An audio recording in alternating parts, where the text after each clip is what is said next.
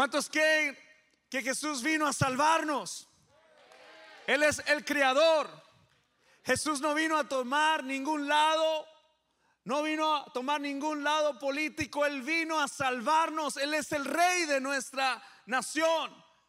¿Lo puede celebrar? Vamos, dáselo fuerte.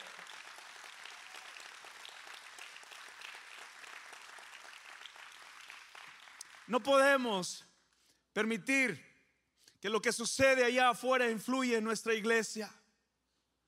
El Señor nos ha llamado a una guerra espiritual. Va más allá que el color del ser humano. Es una guerra que Dios nos ha dado herramientas. La mejor institución para alcanzar a nuestro país, aquí está, aquí adentro en casa. Es la iglesia la cual el Señor entregó su vida por ella. Y Él prometió que nada, ninguna espada puede contra ella hay esperanza en Jesucristo. Él es nuestra esperanza. Me da gusto de que hayas decidido estar con nosotros en esta tarde.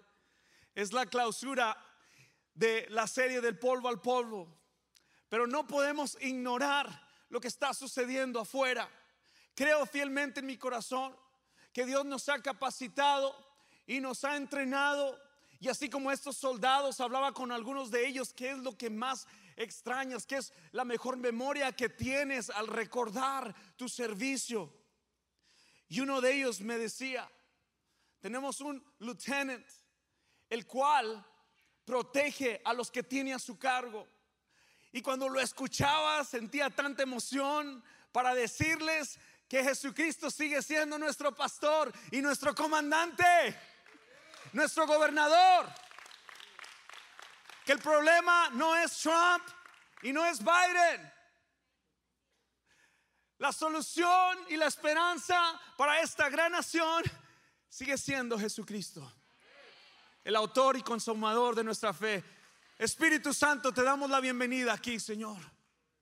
Tú eres, Señor, el principio, el fin, el alfa y el omega, el que es y que será y el que ha de venir. Gracias Dios por llamarnos a este tiempo. Creo fielmente, iglesia, que tenemos una oportunidad de seguir peleando esta batalla de la fe. Nuestra batalla es como la de un soldado. Nadie se queda atrás. Uno, uno, de ellos también me decía que extraña el compañerismo de estar al lado al lado de su compañero. Pelear por una misma causa. Es importante que como iglesia nos mantengamos unidos. Les decía en el aniversario, unidos con un mismo propósito, un mismo sentir, un mismo espíritu, por una sola causa. Y esa es la causa del Evangelio, que lo conozcan a Él, a Él que lo conozcan. Y Dios te ha alcanzado a ti y ha puesto en ti el mensaje poderoso que puede cambiar al mundo. Estaba escrito que el Evangelio fluyera a través de personas como tú y como yo no calles. Habla de las maravillas que Dios ha hecho. El Señor reina en nuestros corazones. Hay una palabra de Dios que le dijo a sus discípulos antes de partir, antes de ser crucificado, en Juan 17, el 15 al 16, voy a leer en adelante. Y empezó a decir el Señor de esta manera, no ruego que los quites del mundo, sino que los protejas del mal. Ellos no son del mundo como tampoco yo soy del mundo. Y dice la palabra en el 17, santificaos en tu palabra. Tu palabra es verdad, santificaos en tu verdad. Esto debe emocionarte, que tenemos la palabra de Dios, la cual es la que transforma. El manual de la vida, la cual es la que transforma, la que nos da fe, la que nos da esperanza la que te ha transformado a ti y a mí, es la palabra de Dios.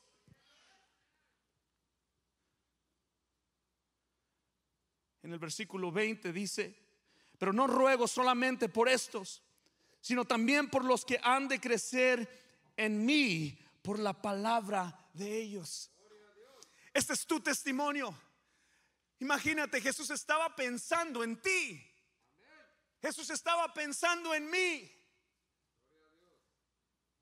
Tú y yo anunciando la muerte y la resurrección de nuestro Señor Jesucristo. Y en el versículo 21 dice también, para que todos sean uno, como tú, oh Padre, en mí y yo en ti, que también ellos sean uno en nosotros, para que el mundo crea que tú me enviaste. El 22 dice, yo les he dado la gloria que me diste para que sean uno así como nosotros somos uno. El 24 dice, yo en ellos y tú en mí para que sean perfectos en unidad, para que el mundo crea, ahí va, para que el mundo crea, para que el mundo crea que tú me enviaste y que los has amado a ellos como también a mí me has amado. Y luego viene la recompensa.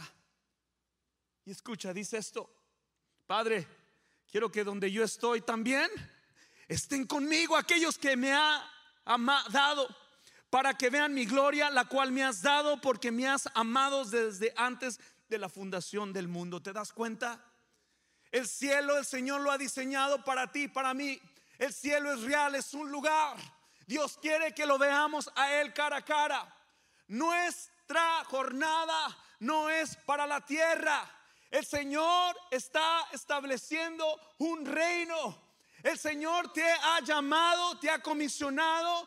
Tienes al Espíritu Santo, tienes todo lo que necesitas, porque algún día estarás con Él cara a cara. Iglesia, debemos formar ese puente de comunicación con las personas. Debemos de ganarnos el privilegio de ser escuchados. Algunos no quieren la relación, simplemente quieren la exhortación. Cuando no hay una relación con las personas, eso equivale a rebelión y religiosidad.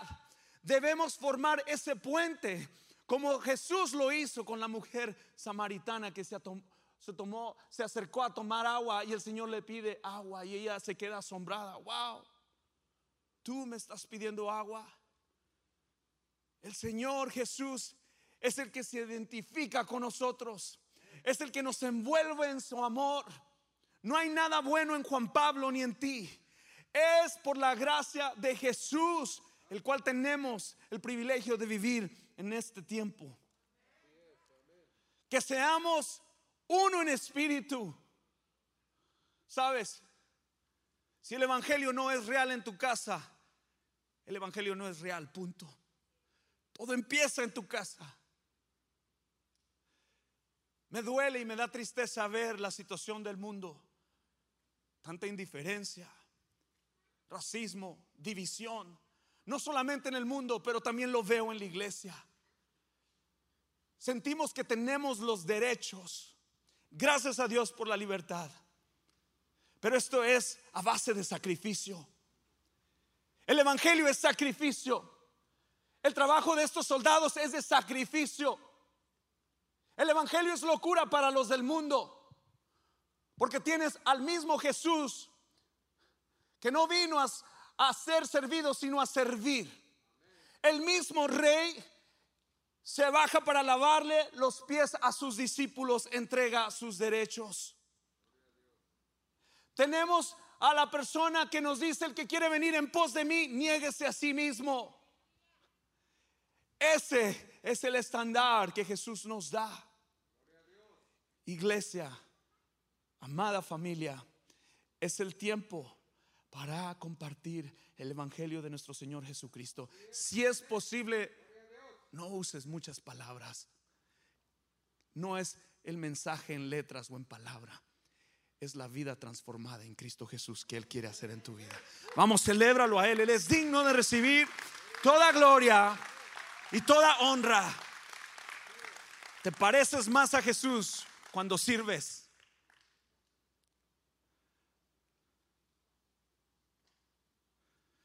El cristiano Señor lo ha puesto en la faz de esta tierra para ser la sal y la luz del mundo. Me da tristeza cómo está el mundo en este momento. Algunos comentamos más que lo que oramos.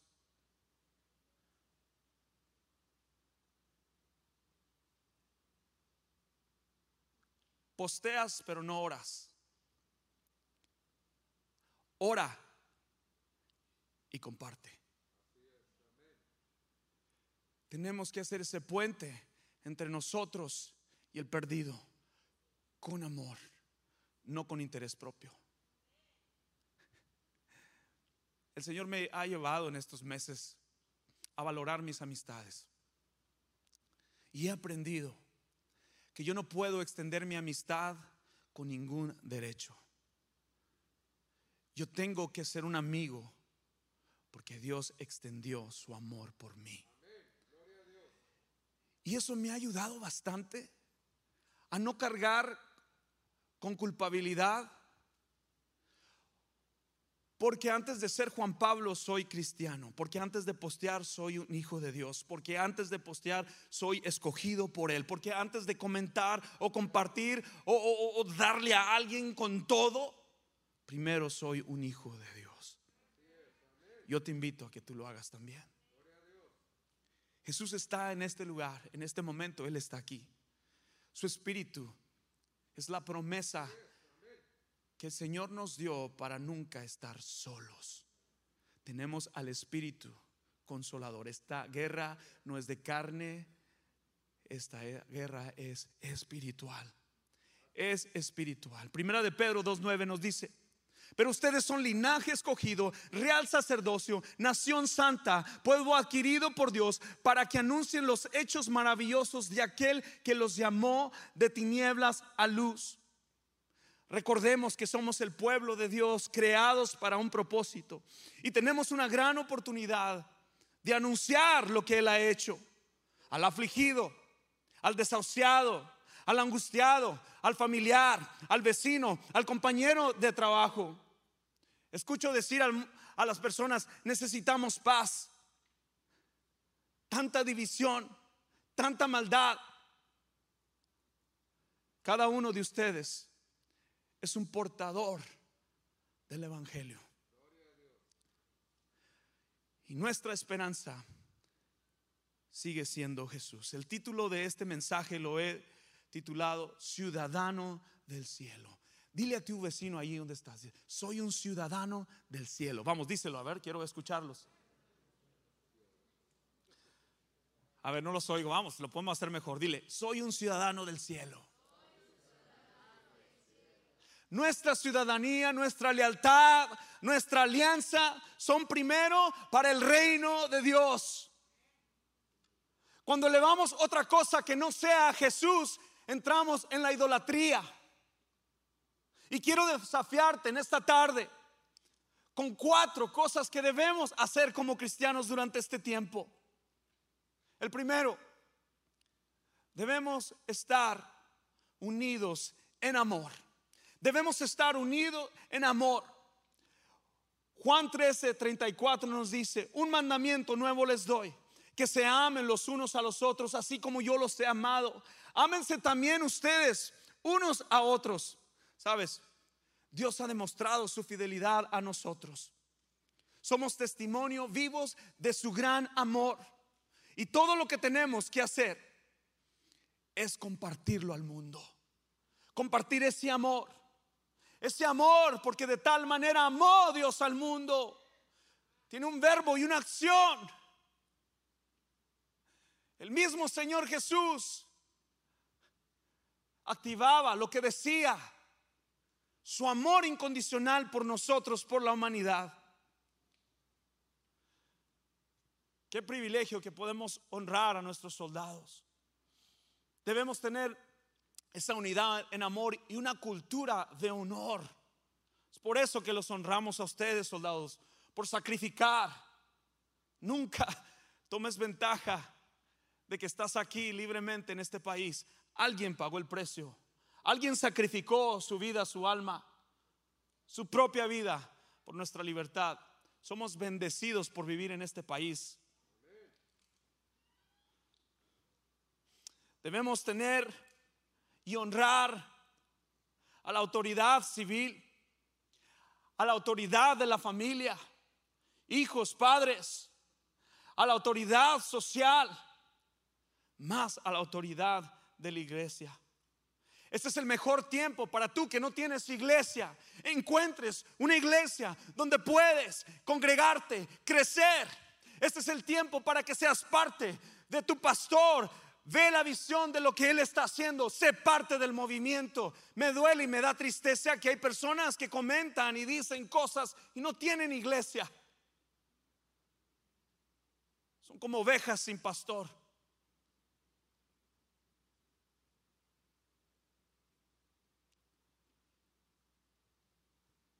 Pray more. Pray before posting. Pray. Ora por la nación. Ora. Porque encuentres dónde crecer. Jesús es la mayor solución para nuestros problemas de esta sociedad y en todo el mundo. Estamos en un tiempo de mucha división, de mucha guerra, de mucha apatía, de mucha arrogancia. Los que votaron por el candidato de, que ganó o perdió, algunos están desesperados, están molestos. Está la arrogancia a los niveles. Tú lo puedes ver. Pero Dios nos ha dado un carácter que no mucho, que todos ignoran. Y es un regalo de Dios caminar en humildad. Dios está buscando la humildad el corazón contrito y humillado. Conlleva un sacrificio, conlleva una responsabilidad, conlleva un comportamiento.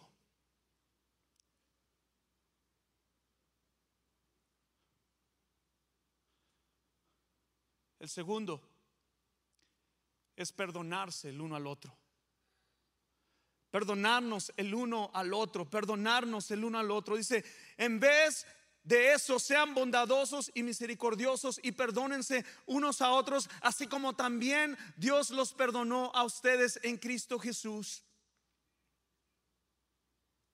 ¿Sabes? Al que mucho se lo perdona es el que realmente sabe amar. He conocido tantas personas con un amor por las personas y no es por quedar bien o simplemente por aparentar piedad, pero conoces lo mucho que se les ha perdonado. Cuando sabes de dónde te ha sacado el Señor, la respuesta hacia el mundo, hacia todos los demás, es en amor.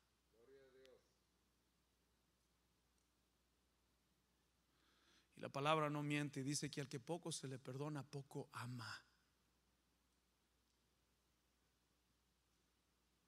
¿Tienes amor en tu vida? Esto es sacrificio. El mismo Jesús nos dice, qué fácil es amar a los que te aman. Ama a tus enemigos. Ese es el amor de Dios. Amar a nuestros enemigos. Amarlos, que vean que amamos a Dios. El Señor envuelve, el Señor envuelve con su palabra al hombre y lo pone en lugares, en lugares difíciles de liderazgo, para que Él sea glorificado, para que el Señor se glorifique en esa persona. Y cuando ven a esa persona, no pueden ver más que decir, es un hombre de Dios. Ora por tu presidente. Felicitamos al nuevo presidente Biden. Y le damos las gracias también a Trump por estos años. Ora por tu presidente.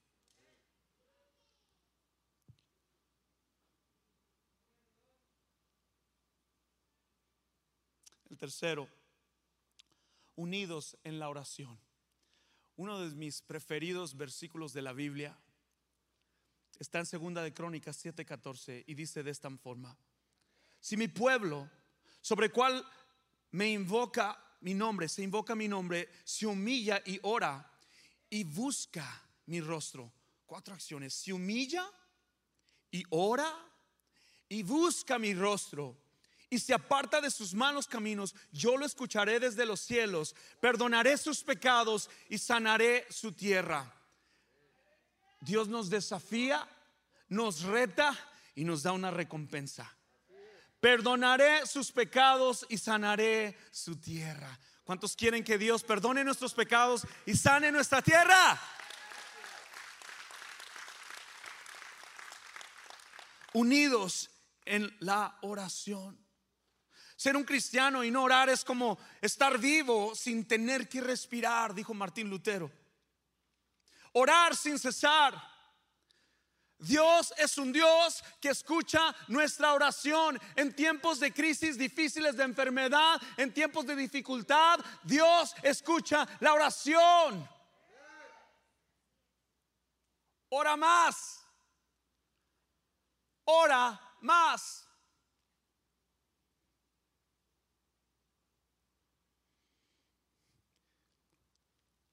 Y el cuarto, y creo que es el más importante, el cuarto, este es el más importante. Debemos poner nuestra mirada en Jesús. Debemos poner nuestra mirada en Jesús. Pon tu mirada en las cosas de arriba. Dile a tu vecino ahí donde estás, dile, pon tu mirada en Jesús. Más fuerte, ¿no los escucho? Nuestra mirada en el cielo, en las cosas de arriba. Colosenses 3:2 nos dice, pongan la mirada en las cosas del cielo y no en las de la tierra. Mientras pasamos por tiempos difíciles, no importa, no solamente no quiero enfocarme en, esto que estamos viviendo, en cualquier situación difícil.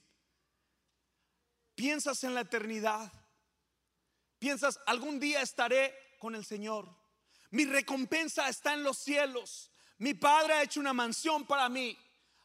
Cuando estás en la sala de un hospital, cuando estás en crisis o en la enfermedad, en la separación matrimonial, en un problema financiero, en un problema de relación, no sé cuál sea tu problema, cuál necesidad tengas, piensas, algún día estaré con el Señor. Es muy probable, es muy probable que no. Quizás sea porque tienes tus ojos y tu corazón aquí en la tierra. Y ahí es donde quiero hablarte en esta tarde. Pon tu mirada en el cielo. Pon tu mirada en las cosas de arriba. Primera de Corintios 2:9. Como está escrito, las cosas que ningún ojo vio, ni ningún oído escuchó, ni han penetrado en el corazón del hombre, son las que Dios ha preparado para los que aman, para los que lo aman. Dios ha preparado un cielo para ti. Hay una recompensa para nosotros mientras caminamos en esta tierra. Pon tu mirada en Jesús. El cielo es Jesús. Pon tus ojos en el Hijo del Hombre, en aquel que murió y sacrificó por ti. Nuestra esperanza está en Jesús. Hace algunos años me encontré un libro, una biografía de uno de los evangelistas que yo sigo y tiene muchas fotos me, encanta la biografía esa, el, el, magazine ese. Y salen todas sus cruzadas. Y en una de las partes de esa biografía sale donde él habla con los presidentes. En una ocasión le preguntó uno de los presidentes, hey Billy, ¿hay esperanza para nuestro país? Estaba viviendo un tiempo difícil de crisis en los Estados Unidos. Y le dijo Billy, claro que sí. Claro que hay esperanza para nuestro país, se llama Jesús.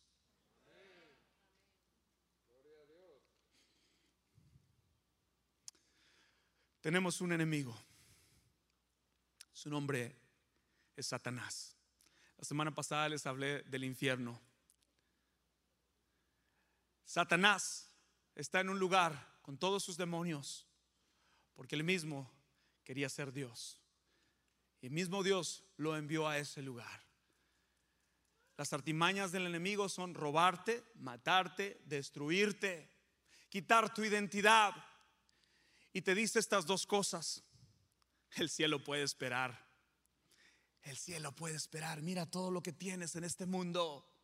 Este es el cielo. ¿Alguna vez has estado en un lugar donde dices, wow, este realmente sería el cielo. Quizás en una vacación o en el mar o en, un paisaje hermoso, en una montaña y dices, wow, este es el cielo. O algunos de ustedes probablemente piensan, bueno, pues el cielo es como que ahí vamos a cantar y vamos a adorar toda la noche y ahí no va a haber más dolor, hay, hay mares de cristal, hay calles de oro. Pues estaríamos en desventaja, ¿verdad? Porque a lo mejor a lo mejor tú no cantas y a lo mejor los que van a heredar el reino de los cielos es ese grupo de alabanza. No, no, no, no, no, no es así. Porque si no cantáramos, como dicen los mexicanos, ya nos cargó el payaso. Pero es a través de Jesús que tenemos ese regalo de vida eterna. Heredamos el cielo a través de Jesús, a través de Jesucristo. Si fuésemos realmente honestos, iglesia, muchos de nosotros teníamos que admitir increíblemente, y esta dura verdad, que nuestro tesoro está aquí en la tierra. Seamos honestos. Pero el Señor dice, no hagáis tesoros en la tierra, sino en el cielo. Yo te, vengo a animar, Daniel, a que pongas tu mirada en Jesús. Set your eyes on Him only, on heaven. Pon tu mirada en Jesús. Pon tu mirada en Jesús. Hay otra parte de la escritura y termino con esto y empiezo ya a, terminar. En esta escritura, en Apocalipsis, el Señor le da una visión a Juan, al apóstol, en la isla de Patmos. Los romanos no pudieron ah, matarlo, no pudieron este, hacerle algo y lo enviaron a esta isla y ahí estuvo él solo. Y a veces digo, a lo mejor has estado en un mar y les decía, a lo mejor estás en un mar dices tú, wow, aquí es el cielo. No sé, me imagino como que eh, el apóstol Juan estando ahí en, en esa isla, el Señor le revela estas palabras.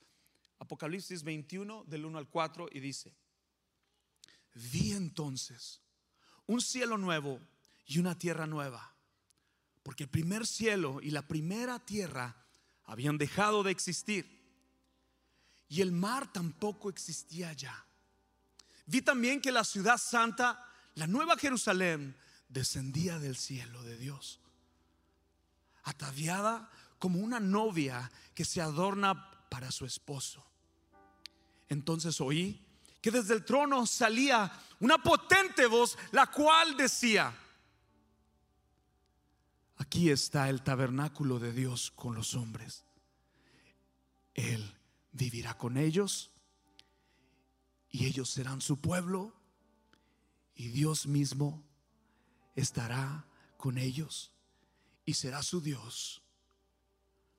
Dios enjugará las lágrimas de los ojos de ellos y ya no habrá muerte, ni más llanto, ni lamento, ni dolor porque las primeras cosas habrán dejado de existir. Promesa de Dios para nosotros. Hay tres cosas aquí que esta escritura establece. Tres cosas. Hay una promesa que Dios establecerá un nuevo cielo y una nueva tierra. Tras el regreso de Jesús, tras el reinado de mil años, Dios establecerá con un nuevo cielo y una nueva tierra. Segundo, Dios eliminará, eliminará la muerte, la tristeza y el dolor. El 4 al 5 dice, Dios enjugará las lágrimas de los ojos de ellos y ya no habrá muerte, ni más llanto, ni lamento, ni dolor, porque las primeras cosas habrán dejado de existir. El que estaba sentado en el trono dijo, mira, yo hago nuevas todas las cosas. Y me dijo, escribe, porque estas palabras son fieles y verdaderas. Estas palabras del apóstol Juan, el Señor les dijo precisamente y le indicó, compártelas a las siete iglesias. Esta es una palabra para tu vida. El cielo es real. Soy ciudadano del cielo. Soy ciudadano del cielo. Muchos de ustedes, escucha bien, muchos de ustedes están atormentados, están estresados, tienen ansiedad, tienen enfermedades crónicas.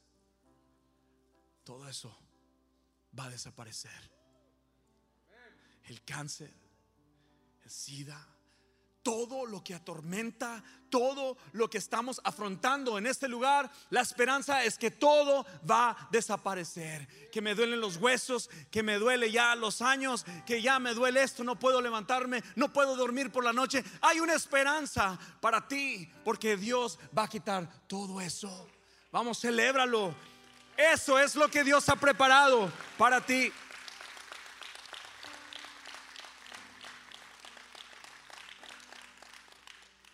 Algunos están pasando por tiempos difíciles durante esta pandemia, incertidumbre, separación matrimonial, una relación rota entre familia. Dios quiere hacer algo nuevo en ti, pero Él quiere empezar desde ya. Desde hoy el Señor quiere empezar a restaurar tu vida. Y el tercero que aprendo en esta palabra es que Dios estará conmigo. Él ha prometido estar con su pueblo. Nada podrá separarnos del amor de Jesucristo. Nada podrá separarte de su amor. Hoy es el día el cual el Señor está hablando a tu corazón. Y Él te invita a que pongas tu mirada en Él. Cierra tus ojos ahí donde estás. Yo te voy a dar un minuto en la presencia de Dios. Todos quietos, tranquilos, sin distracción. Yo te voy a pedir que entregues todo aquello que ha robado lo que Dios ha guardado para ti, ha hecho para ti.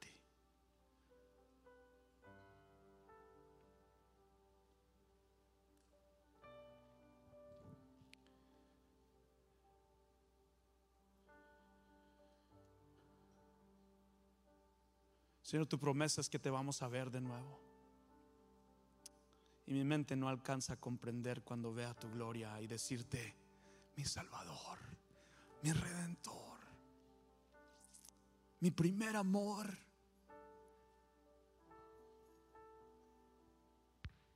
Nuestra mente no alcanza a comprender, Padre. Habla al corazón, Señor. Es la mejor propuesta que puedas recibir esta noche. Él vino a darte paz, no la que el mundo da, sino la que encontramos a través de su Hijo Jesús. El mundo quiere dar la paz humana, pero tú y yo sabemos que la única paz que puede transformar y cambiar y ayudar a este mundo es la paz de Jesús. Quizás algunos de ustedes necesitan paz. Yo te pido que este sea tu momento con Dios. Este es tu momento con Dios. Puedes abrir tus ojos y te voy a invitar a que veas conmigo este video.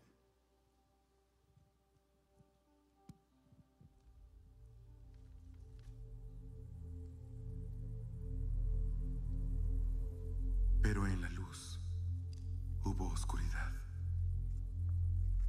Perseguidos por predicar, todos los discípulos murieron por nuestra causa excepto uno. Debo vivir mi vida en exilio. Solo.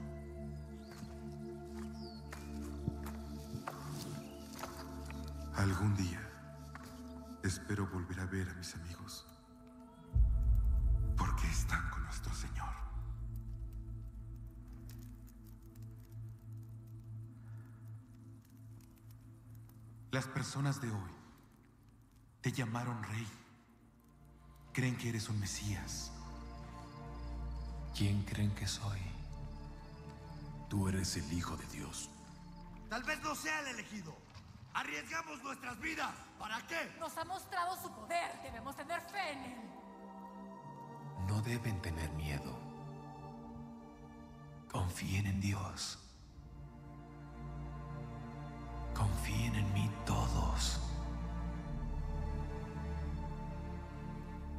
Saben el camino que voy a seguir.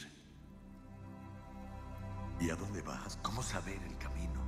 Yo soy el camino, la verdad y la vida. Yo soy el alfa y el omega, el primero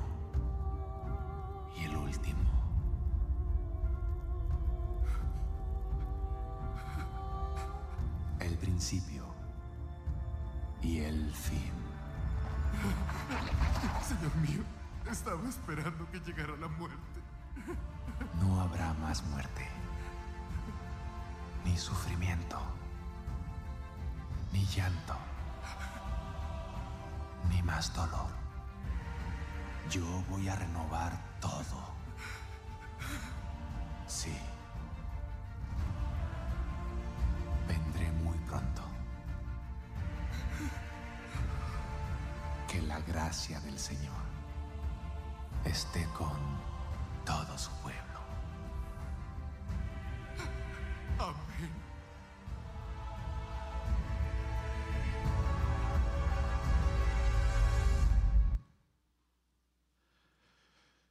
La pregunta en esta noche es, ¿quiénes heredarán el reino de los cielos?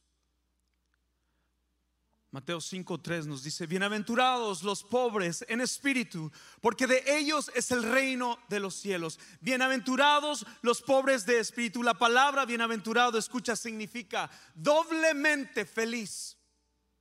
Estoy tan feliz. Y cuán grande es ese gozo de saber que lejos de este mundo existe un lugar totalmente diferente al de esta tierra. donde no habrá sufrimiento ni injusticias, donde se vive una completa paz, donde el, regocijo en el Señor es continuo, donde nuestras enfermedades, las injusticias y el reino de los cielos. Pero ¿quiénes lo heredarán? ¿A quiénes les dará el Señor el reino de los cielos? Los pobres de espíritu la pobreza espiritual. Una persona pobre en espíritu es alguien que renuncia a sus pecados y prejuicios y recibe, escucha bien, en mansedumbre la palabra de Dios. Quizás ese eres tú en esta noche. Has recibido hoy esta noche la palabra de Dios. Yo no tengo el poder para transformar ni cambiar. Es solamente el Espíritu Santo que habla y que nos lleva el que convence es la palabra de Dios. El hombre no puede. Es Jesús mismo a través de su palabra.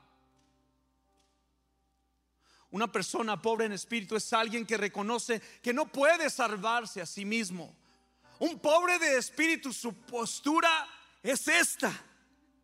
No puedo, Señor, yo. No puedo, Señor. Han sido momentos difíciles en esta crisis, Padre. Yo como cabeza de hogar y pastor de esta iglesia no puedo solo, Señor. Yo no puedo solo, Señor. No puedo, Padre. No puedo solo. Vengo con esta pobreza de espíritu que te necesito a ti, Padre. No puedo solo. No podemos solos. Jesús es el que transforma, el que alcanza tu corazón. Él toca la puerta de tu corazón y te dice, ven, ya no le corras más. Deja de oír. Pon tu mirada en Jesús. Que gane el hombre que se obtiene todo en la vida y al final pierde su vida. Pierde su alma en el infierno. Escrito está que el hombre viva solo una vez y después el juicio del Señor. Nadie se escapará. Todos daremos cuentas por cada pecado en esta tierra, también el presidente. Si el Evangelio no funciona en casa, no funciona y punto, se acabó. ¿Cómo está tu casa y tu hogar? Me hacía esta pregunta, Señor, si yo, yo he perdido el sueño, le soy honesto, he perdido el sueño orando por ustedes, orando por nuestra iglesia, orando por el liderazgo, orando por aquellos que, que caminan en rebeldía y no están aquí. Es el tiempo para ser parte de lo que Dios está haciendo en tu iglesia. Y yo hasta, hasta pedí perdón porque le dice al Señor, también quítale el sueño a los presidentes. Porque yo tengo que preocuparme?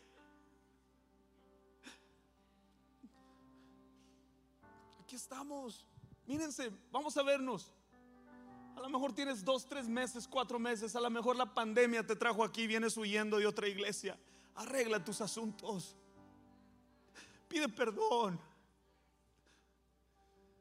Algunos de ustedes nomás vienen a punch como el trabajo. Y en toda la semana, ni un salmito, ni, ni Dios es bueno, ni Jesús me ama, nada. Quieren que yo por la esponja les lave los pecados. Yo no tengo ningún poder para lavar nada. Les hablo lo que siento. Les hablo con temor y temblor que Jesús viene pronto. Don't waste your time. Seek first the kingdom of God. Busca primero el reino de Dios. Los muchachos van a cantar un canto que se llama Construiré mi vida. Yo pienso que va a haber un break aquí como iglesia. Yo pienso que este lugar se va a llenar. Yo te voy a invitar y te voy a retar a que seas parte de la misión de ayudar amigos a seguir a Jesús con devoción. Es un privilegio servir al Señor. Es un privilegio levantarme entre semana y preparar algo que Dios ha puesto en mi corazón y compartírtelo. Y mi deseo es que Dios transforme tu vida. Que Dios transforme tu vida. La pobreza en espíritu, esta es la postura. Hoy quiero hacer esta invitación. Si hoy quieres recibir al Señor Jesús como tu único, escucha bien, es la mejor propuesta que yo pueda darte, que esta iglesia pueda darte, que este un líder de esta iglesia pueda darte. Si hoy quieres recibir a Jesús como tu único y suficiente Salvador y crees que Dios le levantó al tercer día de entre los muertos y heredarás la vida eterna, si lo crees, levanta tu mano a la cuenta de tres. Una, dos, tres. ¿Alguien quiere recibir a Jesús como su único y suficiente Salvador? Es el tiempo. No veo manos. ¿Hay alguien que quiera recibir? Gloria a Dios. Gloria a Dios.